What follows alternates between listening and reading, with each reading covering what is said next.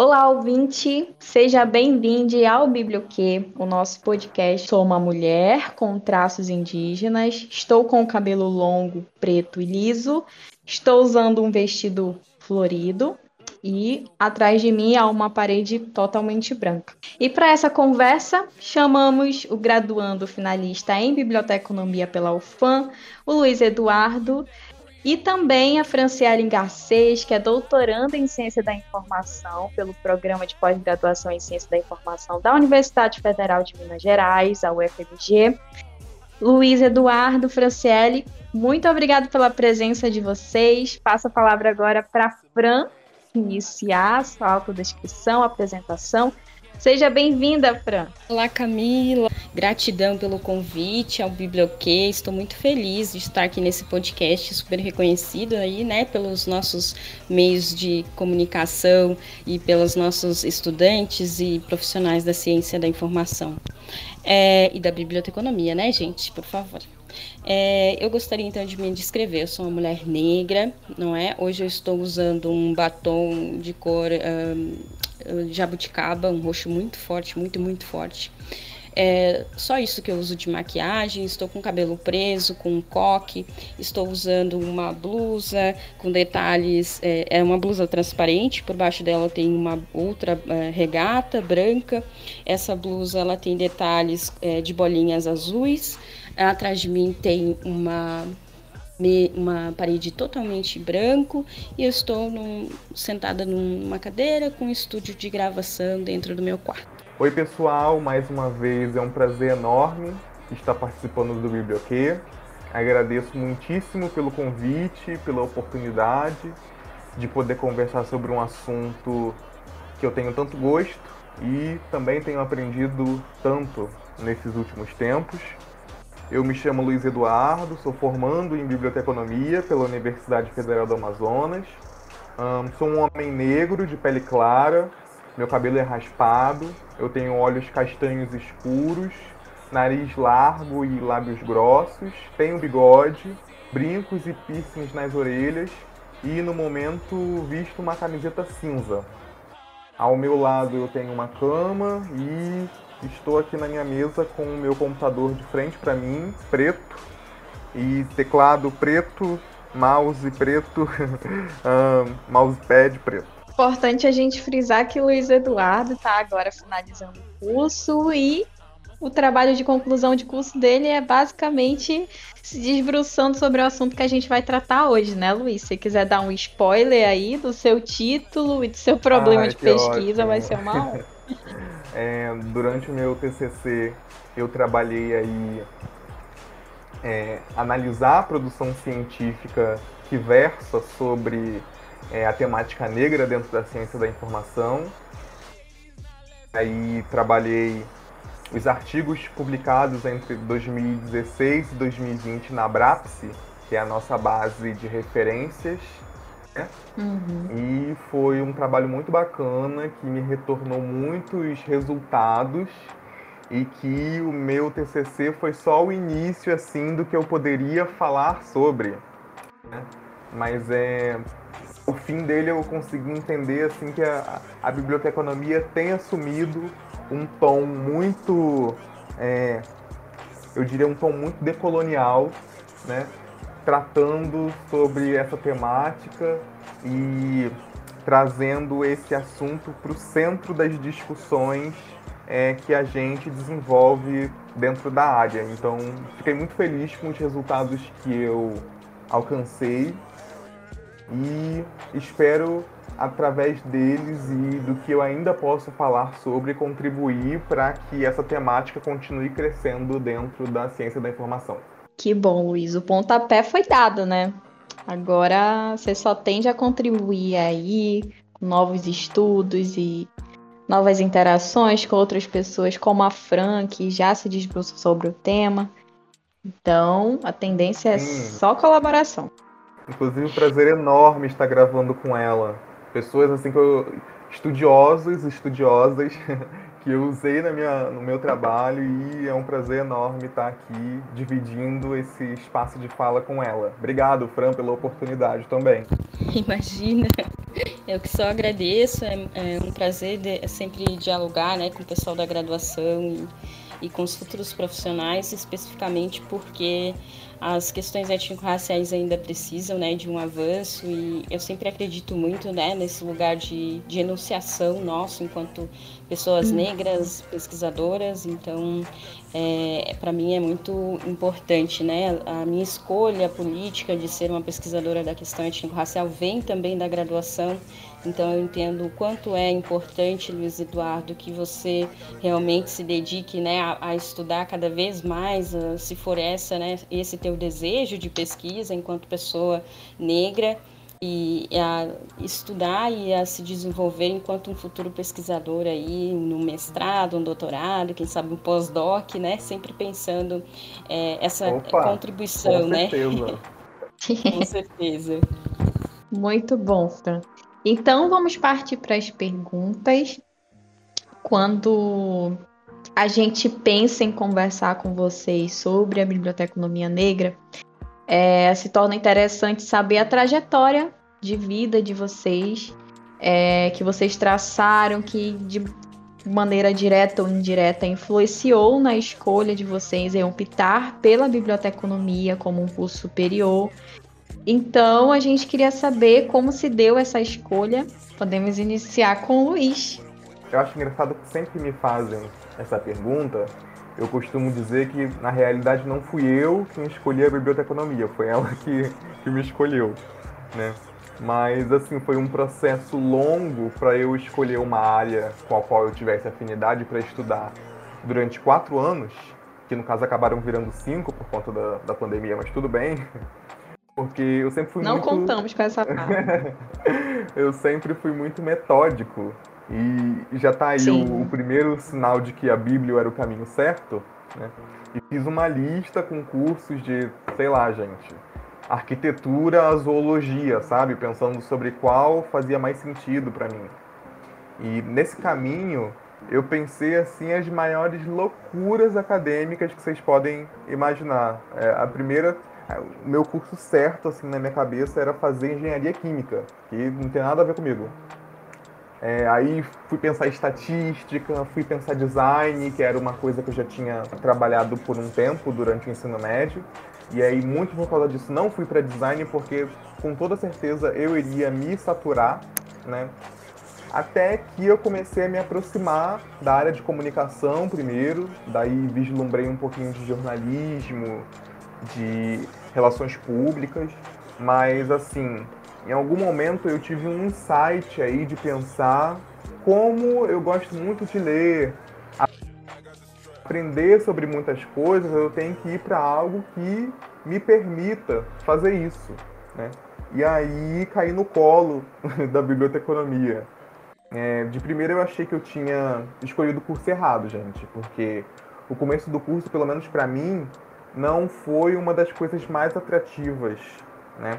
Mas à uhum. medida que você vai passando pelas áreas, vai ganhando afinidade com os processos, com as técnicas, com os assuntos, e aí nesse processo encontra seu nicho de interesse de estudo, gente, é, é nessa parte, isso muda tudo, né? transforma a gente. E foi nesse processo aí que eu me apaixonei pela biblioteconomia, pela ciência da informação, né? Porque é uma área que permite que a gente aprenda muito sobre tudo, né? A ciência da informação tem muito disso, dessa interdisciplinaridade. Interdisciplinaridade. Então foi bem bacana nesse sentido e foi nesse processo de entender minhas áreas de estudo, de entender é, o que, que, eu gostava muito de falar sobre, que eu me deparei com a parte de informação étnico-racial, né? que aí é um termo trazido para a realidade brasileira, né, por é, Aquino, esqueci o, o, primeiro nome. A gente tem esse costume, né, dentro da ciência, de conhecer as pessoas pelo sobrenome e aí não decora o, o primeiro nome, né? Mas é, talvez a Franciele Sim. conheça o, o, nome completo, possa me ajudar. Miriam Albuquerque de Aquino e o Henri Pôncio. A professora Miriam e o Henri Ponce que trouxeram esse, esse conceito para a realidade brasileira de ciência da informação. Né? E me deparei com ele, me apaixonei, me identifiquei enquanto pessoa negra né? e tenho trilhado esse caminho aí de contribuição. Esse seria o ponto, Luiz Eduardo. Não houve uma virada de chave para você perceber que a temática da biblioteconomia negra, étnico-racial, seria algo que você se identificaria, né? Você aos poucos foi construindo uma identificação no curso, percebeu essa temática e acabou se debruçando, aprendendo mais e tendo uma aproximação mais com a literatura da, desse assunto. Sim, certo? Pois é. É porque, assim, durante a graduação a gente vai trabalhando diversas temáticas, né? Eu costumo brincar que é, graduando é um, é um, um bicho doido, né? Porque vai aprendendo várias coisas durante a graduação, vai pesquisando sobre N temas, e aí quem produz muito durante a, a graduação acaba produzindo aí uma salada mista, né? Porque são várias temáticas diferentes. Isso. E não Isso. tem nenhum um problema nisso, porque é o nosso processo de aprendizagem, de, de construção de conhecimento e é muito válido. Mas é quando eu me deparei com é, a informação étnico-racial, a, a, temática negra dentro da biblioteconomia, eu já estava ali pelo meu quinto, sexto período. E aí foi a partir disso que eu tomei assim, a minha primeira consciência, tem que falar sobre isso no meu TCC. Né? Porque quinto, sexto período a gente já está pensando lá na frente, né? no, no, no término.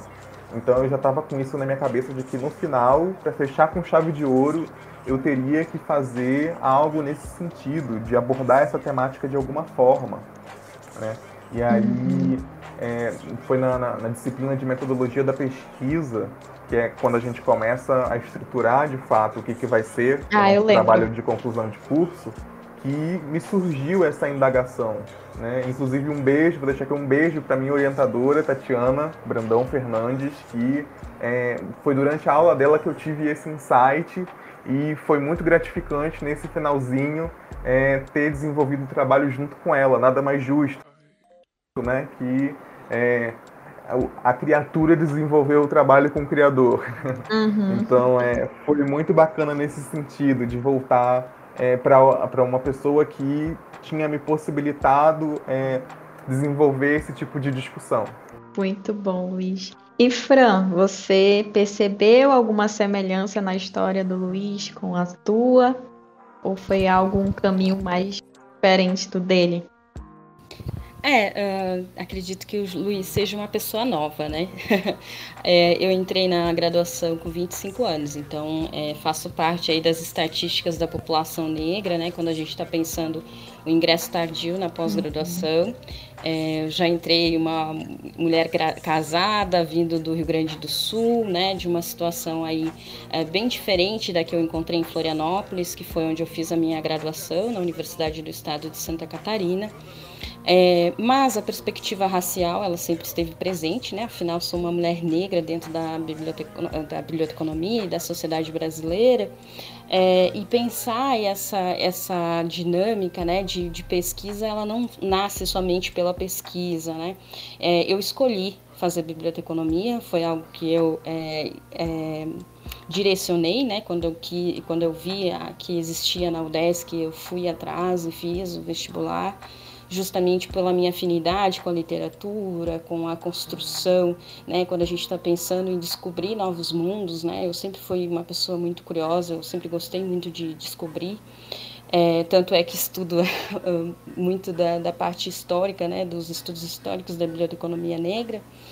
E era um interesse meu, né, de fazer então um curso que me, me trouxesse é, uma bagagem é, e um aporte não só teórico, mas profissional, né, de como recuperar essas informações, de como entender a sociedade. É, mas quando eu, me, eu, cheguei no curso de biblioteconomia da UDESC, algo muito me incomodou, que foi a ausência né, de referenciais negros. É, e nesse mesmo período em que eu fiz a graduação, eu fiz parte do núcleo de estudos afro-brasileiros né, da UDESC, que é um dos maiores do país e que me possibilitou viver a, a, academia de todas as formas, né? desde produção acadêmica, projetos de pesquisa, de extensão, atuar em monitoria, ensino, né, fazer aí formações, acolhimento para pessoas é, oriundas de ações afirmativas, é, participar de congressos nacionais e internacionais, porque o, o NEAB ele permitia né, que a gente se unisse em prol dessa, desse desenvolvimento acadêmico é, nosso para a construção de um currículo para a pós-graduação. É, e posteriormente também veio né, interesse quando eu me dei, me deparei com esse princípio da ausência, né, que a Grada Quilomba nos traz, é, foi muito importante para mim é, entender que enquanto mulher negra eu não precisava trabalhar com a questão étnico-racial ou principalmente me colocar nesse lugar de ativismo e de pesquisa posicionada, né? Mas eu decidi fazê-lo justamente por conta dessas ausências, né? Que era na época eu lembro que eu fui numa livraria e procurei diversas assim uh, do estado, né? Dali de Florian... Uh, da Grande Florianópolis e eu só encontrei o livro Negro na biblioteca da Francilene Cardoso, de que tinha recém sido lançado, né? Da defesa dela ali da do pós-graduação no IBIT que ela fez. E eu lembro que isso me chamou muita atenção, né? Essa ausência das pessoas negras, dos intelectuais negros, de docentes negros dentro desse lugar é, de poder que é a docência e de poder e de é, é, autoridade epistêmica, né? Que nós chamamos quando a gente se, se volta a pensar uma pessoa que produz conhecimento sobre uma determinada área, né? E a partir disso é que nasceu todas as inquietações, eh, as inquietações né, se colocaram presentes e que nasceu a minha, meu, meu estudo de graduação, então foi é, voltado para o ensino, eu fiz pesquisa com docentes, eu entrevistei docentes, eu coloquei eles nesse lugar de serem é, entrevistados e de perguntar qual a importância da inserção da questão étnico-racial nos cursos, ou especificamente no curso de biblioteconomia da UDESC, né? É, e que a partir de todo o trabalho feito pelo NEAB, das outras colegas que também trabalharam com a questão étnico-racial antes de mim, a gente hoje tem uma disciplina criada né, da UDESC, fruto de diversos esforços né, do, do, de docentes antirracistas do departamento, é, de alunos de graduação que fizeram seus cursos, dos mais de 10 anos de trabalho do NEAB né, para conscientização sobre a importância das, das questões étnico-raciais, do debate indígena, da população LGBTQIA. Então, vem de toda essa construção, né? E depois disso eu fui para o IBICT, né? O FRJ, ser, é, orientada pelo uh, Gustavo Saldanha, que me trouxe aí todo um aporte, um, é, uma oportunidade de me desenvolver ainda mais enquanto pesquisadora de mestrado, né? Dessa vez voltando a olhar ainda para o ensino de História e Cultura Africana e Afro-Brasileira, mas aí pensando todas as universidades federais e estaduais do país é, presenciais, né? De cursos presenciais. Então eu analisei 29 instituições e os cursos presentes nessas instituições para poder é, identificar é, quantas uh, disciplinas tinha, né? Agora a gente tem aí para publicar mais um estudo sobre as bibliografias utilizadas dentro dessas disciplinas é, e entender, por exemplo, o quanto nós é, diariamente temos o, o, epistemicídio presente do pensamento negro, né? Quando a gente vai olhar as bibliografias, a gente não lê pessoas negras, a gente não estuda praticamente isso dentro dos nossos cursos de, de, de graduação e, portanto, não somos preparados e preparadas para trabalhar é, e atender o público negro, que representa aí mais de 50% da população brasileira, de forma a não externalizar os nossos preconceitos, né? Porque estamos numa sociedade racista. Então é importante sempre pensar a importância né, da da pesquisa para construção, é, porque eu não faço pesquisa somente para fazer, né? Eu sou a minha pesquisa, mas obviamente eu faço uma pesquisa ah, que não se coloca somente como uma ativista, é sim uma política e uma pesquisa posicionada, né? Eu escolho é, conscientemente ter mais de 90% de autores é, que fazem parte das margens, sejam elas pessoas asiáticas, negras, LGBTQIA, é, pessoas indígenas, independente independentemente do lugar, né, uh, uh, de, no local que ela esteja situada, seja aqui no Brasil, nos Estados Unidos, elas ainda estão né, nesse espaço de estar à margem, de não estar no poder. Então eu sempre considero que é, hoje, né, desenvolvendo a tese aí, trazendo mais ainda o reforço dessa biblioteconomia negra, com pensamento de pessoas negras que vieram antes de nós, porque É, nós já temos né, as pessoas conhecidas na contemporaneidade, mas nós não conhecemos as pessoas que contribuíram para que nós hoje estivéssemos nesse lugar, é, enquanto pessoas pesquisadoras, enquanto negras dentro da academia, enquanto pessoa negra doutoranda, como às vezes a única lá dentro da sala, né, e ainda trazendo temas sensíveis e temas que incomodam mesmo dentro da pós-graduação.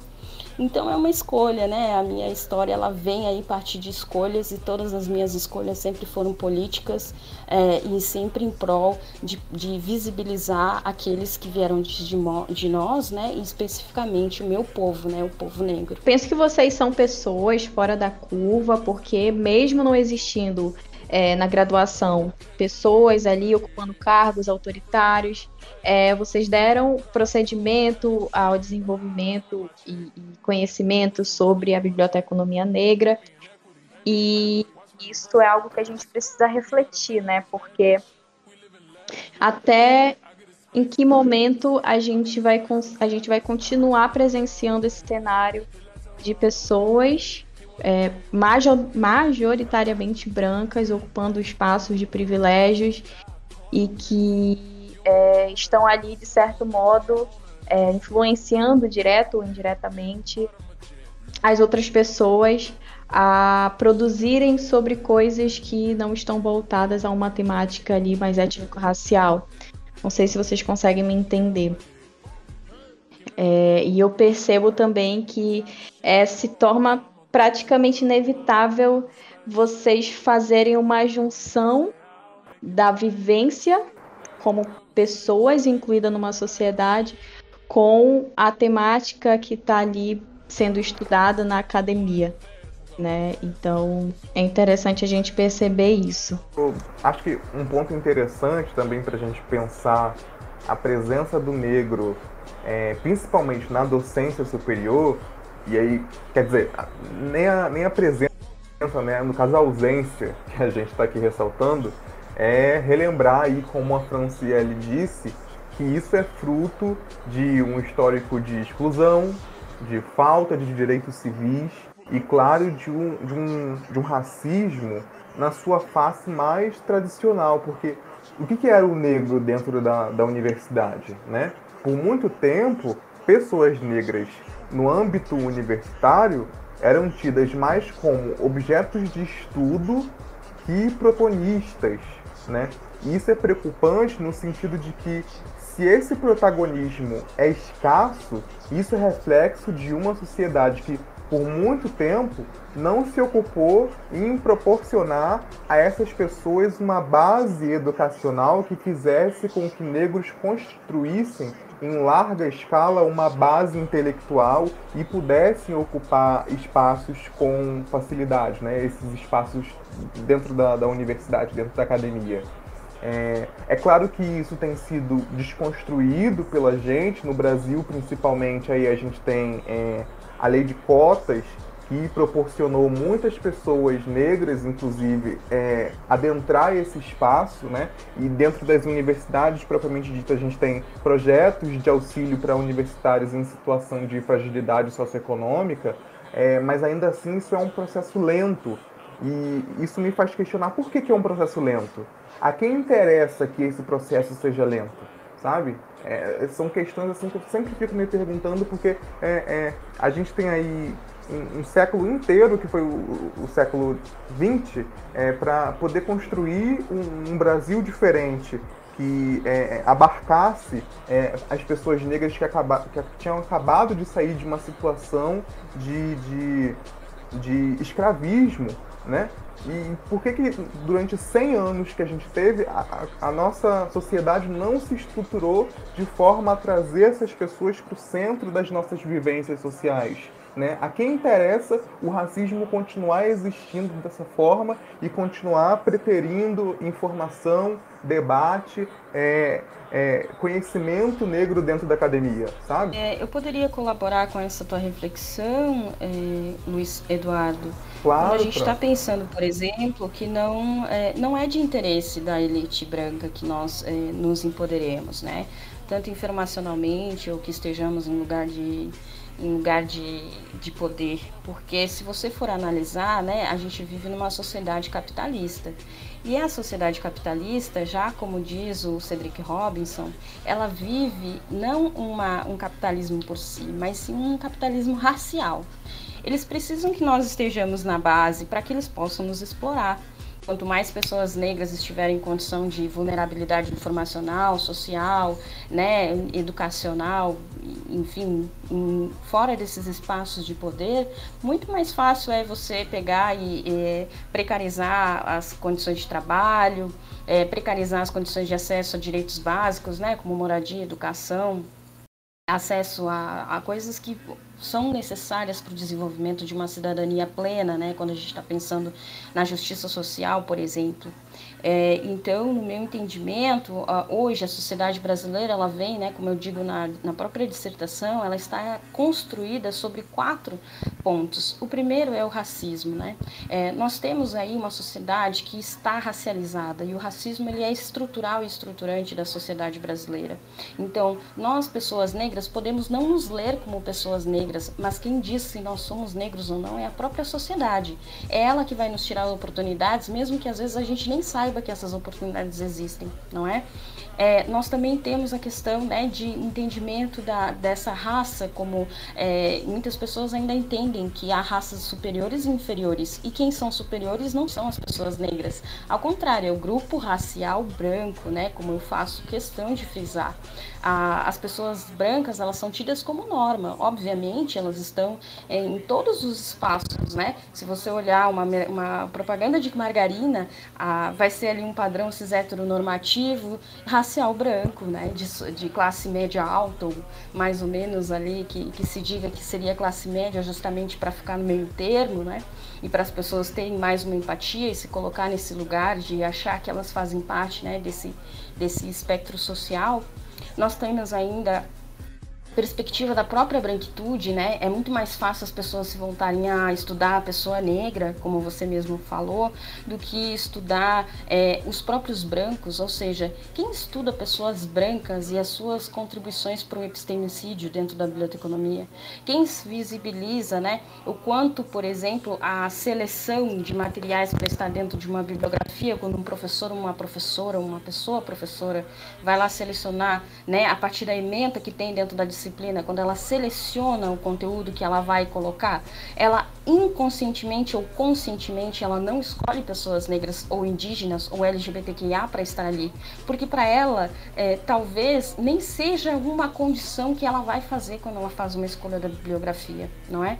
Além do, da, do racismo, da branquitude é, e da questão da raça, ainda a gente tem a democracia racial, né, que é esse mito implementado aí enquanto projeto social trazido é, desde esse período pós-escravidão, onde a gente vai ver que se criou um discurso para que se dissesse, olha, todos nós somos iguais, sejamos negros, indígenas ou população é, oriunda né, dos de África, ou dos, de, sejamos árabes ou ciganas, enfim, todos nós temos possibilidades dentro da sociedade brasileira de nos desenvolver, né, enquanto cidadãos, quando na verdade isso não existe, né? Quando a gente vai olhar, por exemplo, uma população periférica dentro é, de uma sociedade grande como o Rio de Janeiro, onde estão as pessoas negras? Dentro da cidade, dos, dos, dos lugares de periferia não é? E quando a gente desenvolve um pouco mais o nosso olhar, a gente vai ver a necropolítica sendo implementada pelo Estado pelas forças policiais, que é chegar dentro de uma comunidade periférica e matar as pessoas de uma forma absurda, como se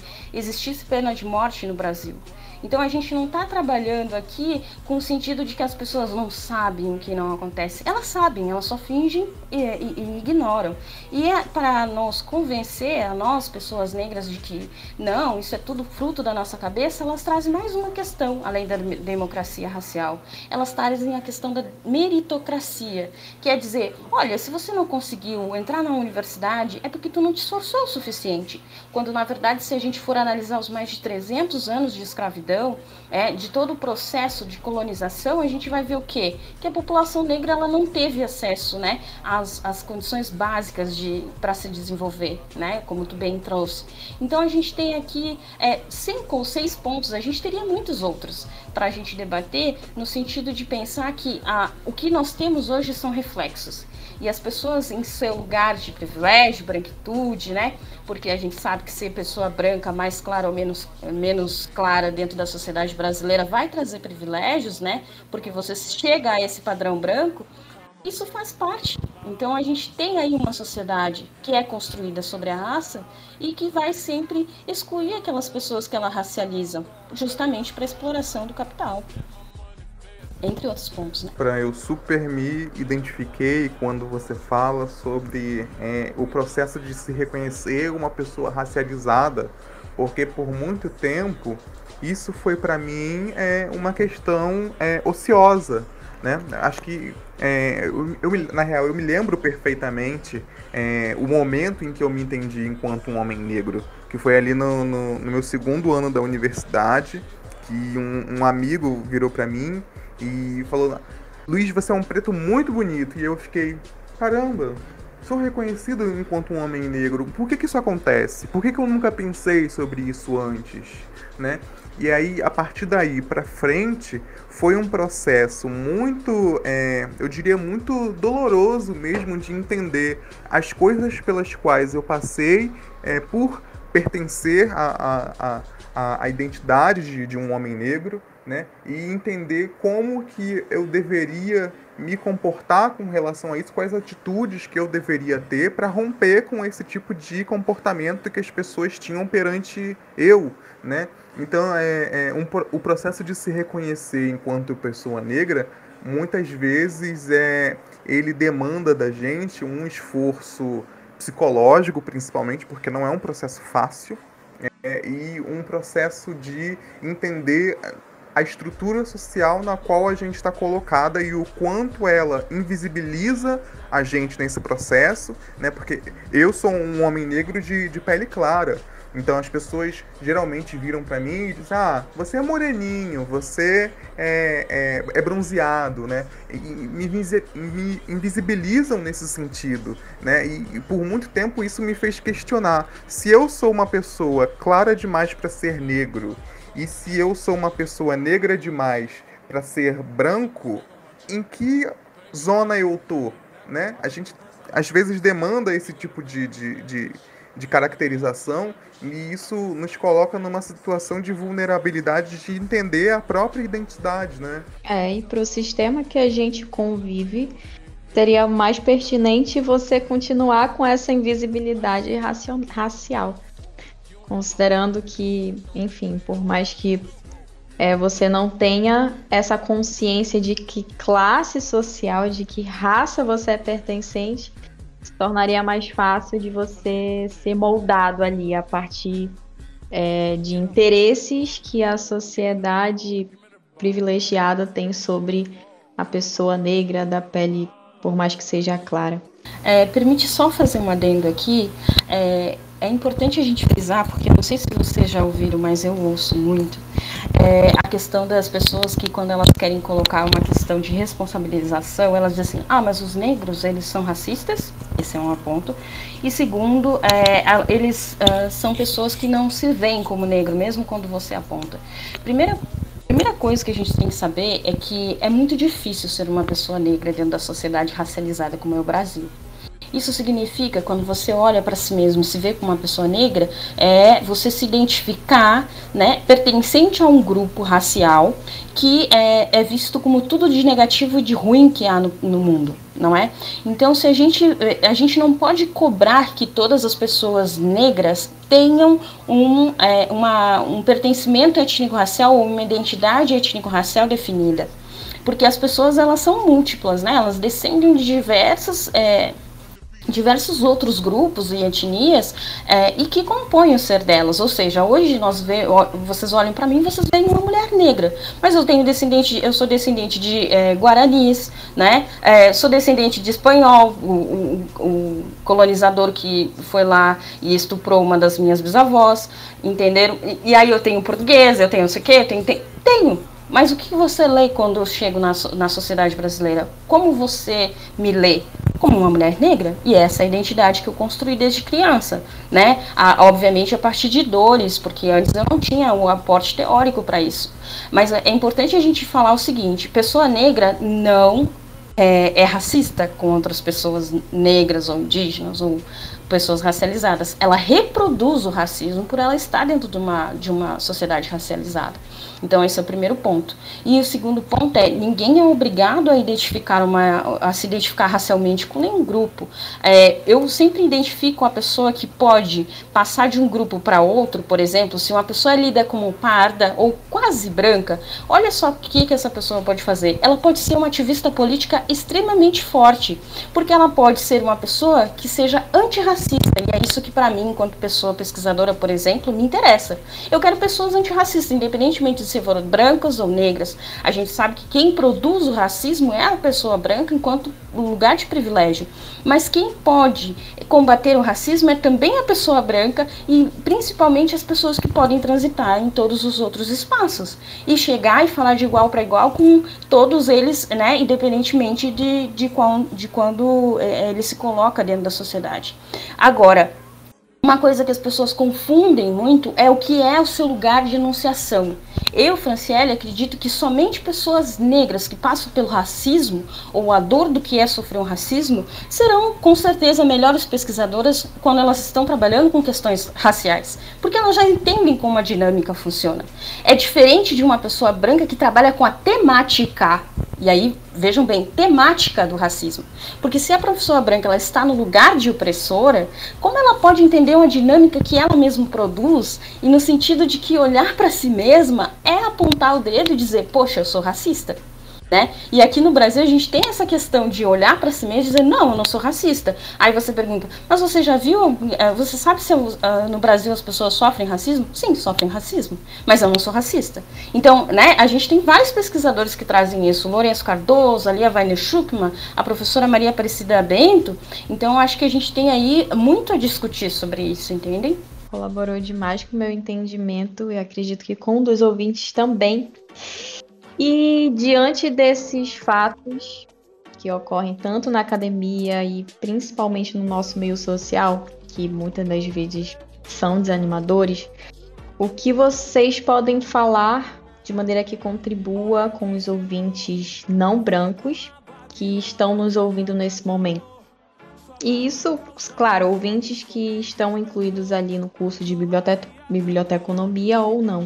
A universidade ela é um espaço onde a gente dá de cara com a desigualdade muitas vezes, né? É porque eu posso dizer assim várias vezes quantos momentos em que eu conheci pessoas que, ao contrário de mim, e estava batalhando pra caramba em meio a, conciliação de estudos, de trabalho, de XYZ, porque a gente tem que sobreviver dentro da, da, da, universidade. Assim, eu acredito que todos tenham esse entendimento de que, principalmente a universidade pública, ela não é voltada para pessoas é, conciliarem estudos e trabalho ao, mes ao mesmo tempo.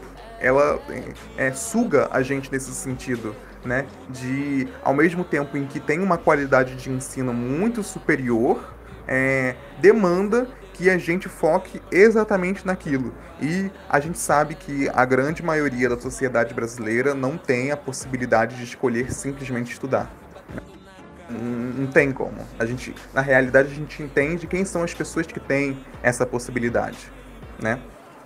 E aí, é, a gente enquanto eu tinha esse tipo de, de comportamento, é, eu conhecia outras pessoas em situação de privilégio dentro da, da universidade que estavam só estudando, né? E que de fato teriam mais facilidade em alcançar bons resultados, né? Porque o contexto socioeconômico cultural dessa pessoa está mais atrelado a esses espaços de privilégio, de conhecer as pessoas certas, por exemplo, é, e aproveitar o que essas pessoas certas têm a oferecer, mas ao mesmo tempo eu digo que essas experiências que eu adquiri é, me colocam à frente é, dessa persona em muitos aspectos. Então, assim, a universidade, por mais que ela tenha projetos voltados para atender pessoas em situação de vulnerabilidade, o dia dela, o dia a dia dela confronta a gente, né? Chega a desanimar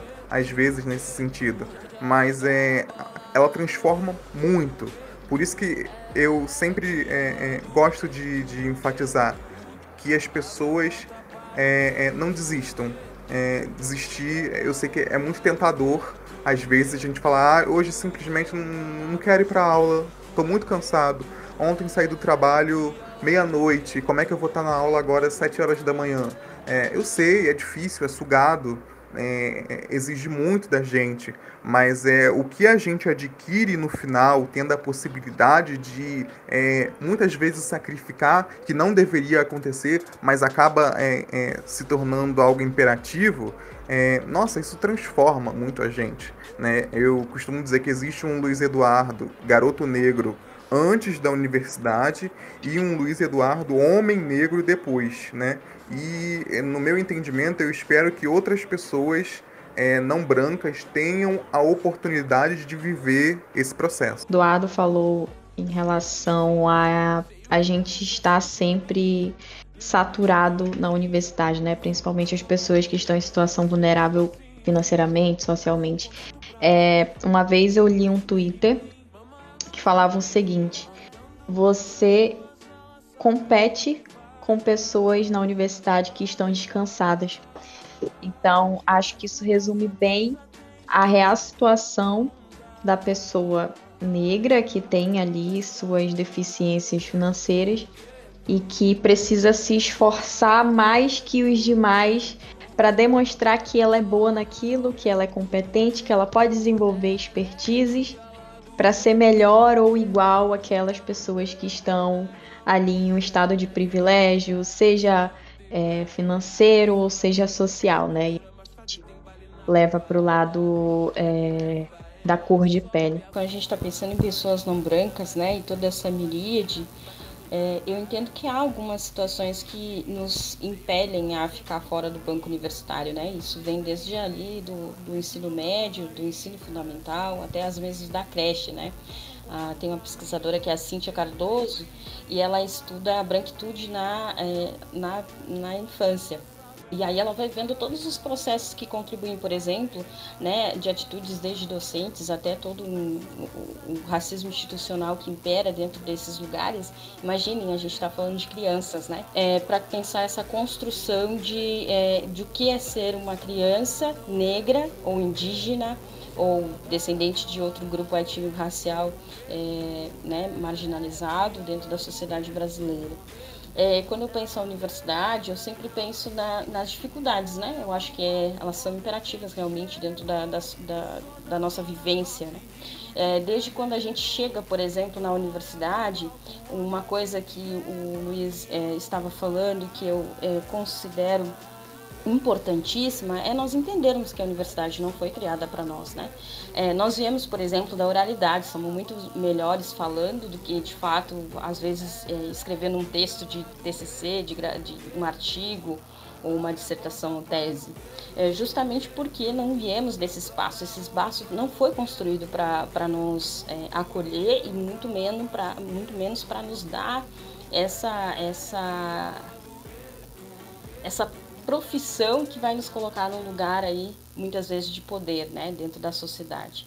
Então, é, uma coisa que eu digo sempre é, primeiro, se dedicar é, o que você puder, né, quando a gente está aí sendo arrimo de família, a gente tem que escolher, ou estuda ou coloca comida na mesa, e muitas vezes a, a, a nossa realidade é a segunda opção, né? E se a gente tem a oportunidade de conseguir estudar, ou seja, passar no vestibular, aí eu indicaria sempre procurar as políticas que existem dentro da universidade. Seja você uma pessoa cotista, né? Ou seja, uma pessoa vinda de escola pública, que geralmente é para o que serve as cotas, né? Que, que se refere às cotas. E dentro das cotas de escola pública tem as cotas raciais e tem as cotas né, que, que servem para a população indígena, quilombola, né? E negra entrar dentro das universidades. E isso significa também que tem os programas de apoio, né? Eu sou fruto, por exemplo, de programas de apoio como o PRAP, que é um programa de auxílio permanência aos estudantes que vêm de outro estado, de outra, outro cidade, né? E que é, era muito pouco, era tipo na época 400 reais, mas que servia para pagar o meu café, ou que servia para pagar o meu ônibus, não é? Aí uh, existem também, eu sei que às vezes é muito difícil a gente convencer um docente a que, a, a que somos competentes para fazer parte de projetos, mas existem bolsas de monitoria, de ensino, de extensão, né, onde a gente pode aí é, se cadastrar para concorrer e a partir daí talvez conseguir abrir mão do serviço para é, juntando, né, PRAP com bolsa, conseguir aí ter um, um, uma experiência dentro da universidade um pouco menos conflitante, né, é, que essas extenuantes horas de trabalho e uh, chegar e ainda ter que ir para a universidade, ter que pensar e se dedicar. É, e eu acho também que aí, a partir desse, desse ingresso na pós-graduação, nós temos que nos unir. Dentro do NEAB, por exemplo, a gente fazia o ateliê do texto.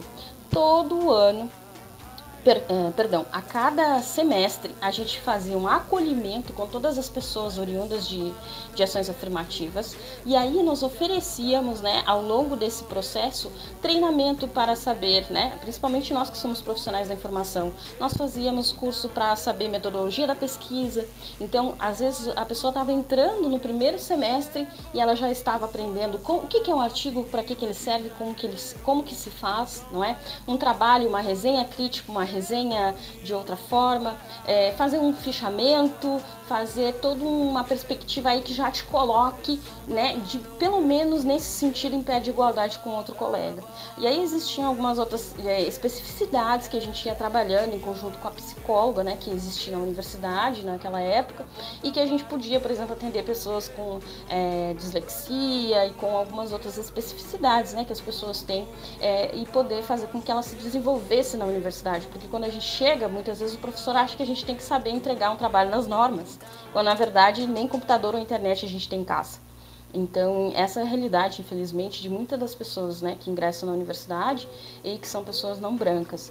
Mas que a gente não pode perder a esperança, porque é a partir do nosso ingresso, da nossa transformação social, educacional, que a gente vai conseguir mudar né, essa estrutura que ainda nos. Eu acho muito bacana essa última fala da, da Franciele, porque é, quantas famílias de pessoas não brancas, e aí eu destaco aqui pessoas negras, em que é, a pessoa que entra na universidade é a primeira pessoa da família a conseguir alcançar esse status de universitário de uma instituição Isso. pública superior de ensino. Né? E aí eu me incluo nisso. Eu sou a primeira pessoa da minha família, é a primeira pessoa negra a conseguir é, o status de poder dizer que eu estudei numa universidade pública, que eu tive esse aparato, que a minha família, que a minha estrutura social me possibilitou isso, por mais é, dificultoso que tenha sido conciliar muitas vezes estudo e trabalho, né? Mas é, é uma sensação que às vezes a gente precisa trabalhar dentro da universidade, que por mais difícil que ela seja, a gente está ali representando muitas outras pessoas né? E representando muitas outras pessoas negras, é, né? E eu acho bacana que, que eu entrei na, na, na universidade não com, com esse discernimento, mas ao final, é, principalmente trabalhando no meu TCC, a temática negra, é, de entender que todo esse processo que me possibilitou estudar, que me possibilitou ter um nível adequado de ensino, que me possibilitou entrar na universidade pública e conseguir desenvolver trabalhos dentro dela, é fruto de lutas, de conquistas, de é, é, é, negros que vieram antes de mim, que batalharam muito e levantaram muitas pautas e deram muito a cara a tapa, literalmente, para que eu conseguisse é, conquistar 1% desse espaço que eu estou conquistando hoje. Né? Então, é, acho que esse esforço de conseguir é, conciliar o, o, os desafios de se viver dentro de uma universidade pública é fazer jus a essas conquistas que foram tão suadas, que foram tão é, é, é que foram tão é, é, difíceis de conseguir né? A Fran trouxe essa questão dos projetos acadêmicos que podem nos proporcionar bolsas, experiências acadêmicas e nos auxiliar nessa questão da produção científica. E aí me trouxe uma dúvida que seria a nossa próxima questão sobre se vocês tiveram um incentivo para iniciar a iniciação científica e como vocês enxergam a área acadêmica partindo desse pressuposto, desse contexto de desigualdade, né? É, e aí eu trago para vocês um dado do ano passado que foi divulgado pela Folha de São Paulo, que publicou uma informação é, informando que apenas um em cada quatro matriculados em programas de mestrado e doutorado, né, em pós-graduação, são pessoas negras. Então, como que vocês enxergam a, o incentivo à iniciação científica a partir desse dado, por exemplo, que é escandaloso, podemos dizer assim? Primeiro que a gente entende que tudo é poder, né, minha gente? Então, uh, quando os professores escolhem e aí eu estou dizendo muitas vezes por escolha, né? Porque dificilmente a gente encontra é, docentes que vão fazer, por exemplo, um processo seletivo com regras é, bem evidenciadas do que ele busca e de quem seria essa pessoa que ele está buscando. Mas, como a gente já fez aí todo esse contexto, né, uma dificuldade muito grande que a gente tem é, sim, de ser escolhido para trabalhar é, em projetos de pesquisa e extensão. Muitas vezes a gente vai ter que escolher, ah, será que eu posso ser voluntário? E aí, a partir do momento que tu mostra o trabalho, que tu mostra que tu tem é, alguma expertise, né, para trabalhar junto ao, pro, ao projeto, é que talvez você possa aí ganhar a bolsa. Sem contar que a bolsa ainda no Brasil ela é muito baixa, né? A bolsa de iniciação científica é 400 reais, é, se não me engano, pelo menos na minha época, que não é tão época assim, era 400 reais. E é, é bem baixo, assim, né? Pensando inclusive num aluno de graduação. Continua o mesmo valor. Ah, então, olha aí, ó, ainda continua sendo bem baixa, né? Só que, olhem só, é, a experiência na iniciação científica é extremamente importante para que você se, se é, é, descubra enquanto pessoa pesquisadora né? É na, na, né, na, pesquisa científica que tu vai, por exemplo, ter os primeiros contatos com a escrita de artigo, é que você vai descobrir, por exemplo, temas que você gosta de fazer, a pesquisa, de como se aprofundar numa pesquisa, de como, por exemplo, de um artigo você construir mais de 50 referências para você poder construir um trabalho, né? É, descobrir aí 50 referências para construir um trabalho. Então, é, isso é poder, a gente é escolhido muitas vezes, né, a partir daquilo que a pessoa vê. É, é, e a construção de um currículo para a pós-graduação, ela se dá a partir dessas, dessa nossa expertise adquirida na, na, na, graduação, seja em projeto de extensão, monitoria, é, o, é, né, ensino ou pesquisa. Então, o reflexo que a gente vê hoje de muito pouca pessoa é porque o currículo, por exemplo, é uma das coisas que é avaliada quando você tem que entrar na pós-graduação. Se você tiver uma baixa produção de artigo, de baixa participação de eventos científicos, de apresentação de comunicação oral, dificilmente você vai conseguir uma boa nota dentro de, é, de uma avaliação, né? Que existe a barema, que a gente chama, que é a pontuação dada para cada uma das coisas que a gente faz. Então, por exemplo, um artigo A1, um periódico A1, ele vai contar quatro pontos, ou cinco pontos, ou três pontos, enquanto que um artigo é, sem qualis, né? Ele vai contar 0,5. Então é daí que nasce essa, essa disputa, né? Então a gente às vezes entra na universidade somente querendo passar nas disciplinas, quando na verdade muita gente tem que passar nas disciplinas e ainda pensar no amanhã, caso queira, né, se tornar uma pessoa pesquisadora. É, e é daí que a gente tem tanta dificuldade. Por exemplo, eu lembro que eu entrei na eu sempre escolho politicamente é, ser cotista. Então, na UFMG, por exemplo, para o doutorado, eu fui a única cotista aprovada. E aí eu fiquei em terceiro lugar. É, entre os classificados na geral, é, sendo que os dois... quantas vagas foram disponibilizadas? Eram cota? quatro, quatro vagas. Tinham quatro é, vagas. Mas não houve candidatos suficientes para essa Teve. cota Teve, teve pessoas teve, né? inscritas, uhum. só que uh, a partir uh, da, da questão né, de análise do currículo, porque geralmente é assim, ah, tem um currículo que vale 100, e os outros são comparados em relação a ele. E pontuados em relação a ele. E aí, se você tira, por exemplo, abaixo de 7, né, dependendo do programa, a nota mínima para você tirar no currículo é 7. Se você não consegue tirar essa nota, você é desqualificado, desclassificado, na verdade. Então, no final, acabou que teve, eu acho que seis ou sete pessoas inscritas e só eu passei. E aí a gente está falando de quê? Ah, foi só eu que tive essas oportunidades? Talvez sim, mas é, a gente não sabe quais foram as outras vivências que essas outras pessoas tiveram para que não tivesse construído um currículo, né? Ou que não tivessem a oportunidade, inclusive, de construir um currículo.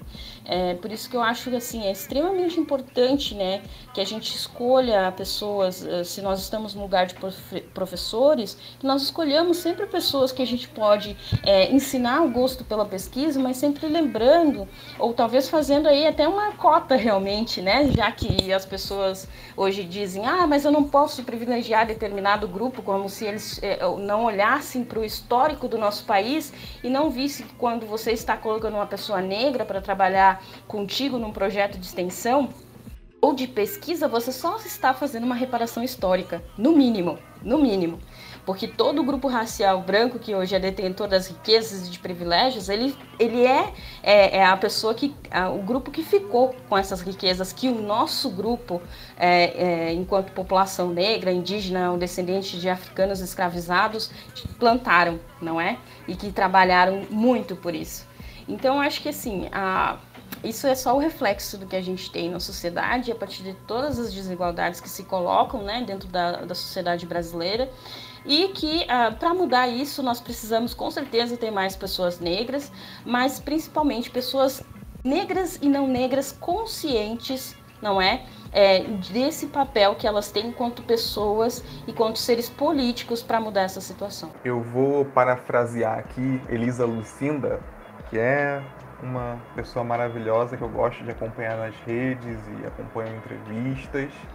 Né? Ela é uma atriz, é, poeta né, e estudiosa no, no, quanto às temáticas negras. Né? E aí eu assisti um Roda Viva dela, que é um programa da TV Brasil, se eu não me engano, que ela diz que a vivência da, da Casa Branca, da Casa Grande, deixou a, a branquitude com uma visão muito limitada, né? De, de, no sentido de não entender o quanto a, a vivência de pessoas negras é diferente da vivência que eles têm ali nesse espaço de, de privilégio, né? E eu costumo dizer que a entrada no, nos programas de pós-graduação, mestrado e doutorado é, é um processo que começa, é, o processo seletivo ele começa antes de você de fato é, é se inscrever, né? Porque muitas vezes a gente precisa considerar a distância que a gente leva entre nossa moradia e o local onde a gente vai estudar. E aí, ok, a distância é boa, mas e a taxa de inscrição que a gente tem que pagar para participar do processo? Que às vezes é 100, 200 reais, né? É, varia dentro desse, desse, desse preço, né? desse, desse valor. E aí, depois disso, o tempo que a gente precisa dispor para é, conseguir escrever um projeto que de fato seja é, executável, né? Como que vai conciliar, conciliar, isso com o meu dia de trabalho, né? E aí eu evoco mais uma vez o que a Fran disse aqui, ou eu coloco comida na mesa ou eu estudo. E muitas vezes as pessoas decidem por colocar comida na mesa e não estão erradas, né? E aí, por fim, é, ainda tem a questão do currículo, do que adianta eu pagar uma taxa de inscrição, eu desenvolver um projeto, se no final das contas o meu currículo perante diversos outros analisados não preenche o requisito para eu participar do programa. Né? Então, assim, a gente tem vários, vários níveis que até a gente chegar de fato no final vão desestimulando, vão fazendo com que a gente não se sinta capaz vão fazendo com que a gente perca o ânimo de participar de fato desses espaços de poder informacional, né? Mas é a gente precisa pensar formas de conseguir adentrar esses espaços, né, e estruturar para que outras pessoas não brancas também consigam adentrar com mais facilidade do que a gente teve. Né? Então, é, é o sentido que, que, a Fran trouxe de a gente se unir dentro desses espaços é primordial, é importantíssimo para configurar é, uma participação maior de pessoas não brancas dentro do, do ensino de pós-graduação no, no, Brasil. Né? A gente precisa é, ter mais do que uma visão empática, uma visão empática daqueles que pertencem à classe é, semelhante a nós, a nossa, né? É interessante perceber que na fala de vocês, vocês mencionaram o Luiz Eduardo logo no início da nossa conversa e a Fran agora. Vocês mencionaram determinadas pessoas que foram primordiais, determinantes para estimular a vocês a prosseguirem em nessa vivência acadêmica. O Luiz Eduardo tinha citado a Tati, né? A Fran agora, eu acredito que ela citou uma pessoa, não entendi bem se era a orientadora dela de mestrado, mas, enfim, é, eu acredito que a ideia agora é a gente perceber que a gente sempre precisa estar próximo dos nossos pares para que a gente consiga estimular uma força que talvez a gente nem perceba que exista na gente, né? Meu Deus. Gente do céu, o pessoal tá ficando doido aqui. Mas enfim, é, a ideia da, da construção coletiva deve ser deve ser muito considerada nesse contexto acadêmico, né? Até mesmo para a gente se estimular e perceber que existem caminhos que a gente pode seguir e alcançar objetivos, seja na vida acadêmica, como pesquisadores ou como profissionais, né? Atuando em ambientes organizacionais. O nosso episódio de hoje está infelizmente chegando ao fim. Nós, da equipe do Biblioquê, gostaríamos de agradecer profundamente o Luiz Eduardo, que está sempre à disposição. Ele já é um veterano dos episódios. A Franciellen também, que é a segunda vez que ela está participando. Inclusive, já temos um episódio com ela sobre o feminismo na biblioteconomia. Está disponível no canal do YouTube do Biblique e também nas plataformas midiáticas de podcast. Então, fiquem à vontade para explorarem. É, então, gostaríamos de agradecer por vocês toparem essa conversa com a gente sobre uma pauta tão importante e a gente deseja profundamente que é, vocês ouvintes possam entender que não é necessário esperar um dia de feriado destinado a uma pauta que é a consciência negra para que a gente consuma conteúdos sobre essa pauta, né? Daí a importância desse podcast, registrar a fala de vocês, da Fran, do Luiz Eduardo, para que qualquer pessoa possa ouvir a qualquer momento da vida e que possam consumir conteúdos de valor que podem ajudar a gente a se tornar pessoas melhores e principalmente antirracistas, né? Então, obrigada, Fran, Luiz. Camila, é, Luiz, eu agradeço pela oportunidade de diálogo. Espero que as pessoas que estejam nos ouvindo é, se sintam inspiradas, né? Que não desistam da academia, ao contrário, esse lugar é nosso, vamos ocupar, vamos nos tornar né, pessoas é, que exercem seus direitos de estar no ambiente universitário, especialmente o público, né? É, e fazendo ciência, é, sempre pensando aí que o que a gente faz de contribuição científica científica, é, se usa método científico, então não é aquilo que a pessoinha do WhatsApp nos passa, e sim a partir de um processo de muita luta, de muito estudo, né, de muita dedicação, de muita tradução de materiais que às vezes não estão nem na nossa língua original, enfim, é, que serve para que a gente possa aí construir uma sociedade mais equânime, né, mais justa socialmente, informacionalmente, para todas as pessoas. Eu agradeço ao Biblioquê pelo convite, mais uma vez expresso, né, o quanto eu estou feliz de estar é, debatendo e conversando com vocês é, neste episódio e espero que nos encontramos, é, encontremos em breve. Até breve. Bom, eu também agradeço a equipe Biblioquê por mais uma vez me proporcionar é, participar do, do, do, que a gente propõe aqui, né? É, agradeço a presença da Fran que é uma pessoa que me inspirou muito durante o meu processo de produção de conhecimento sobre é, a temática negra na ciência da informação.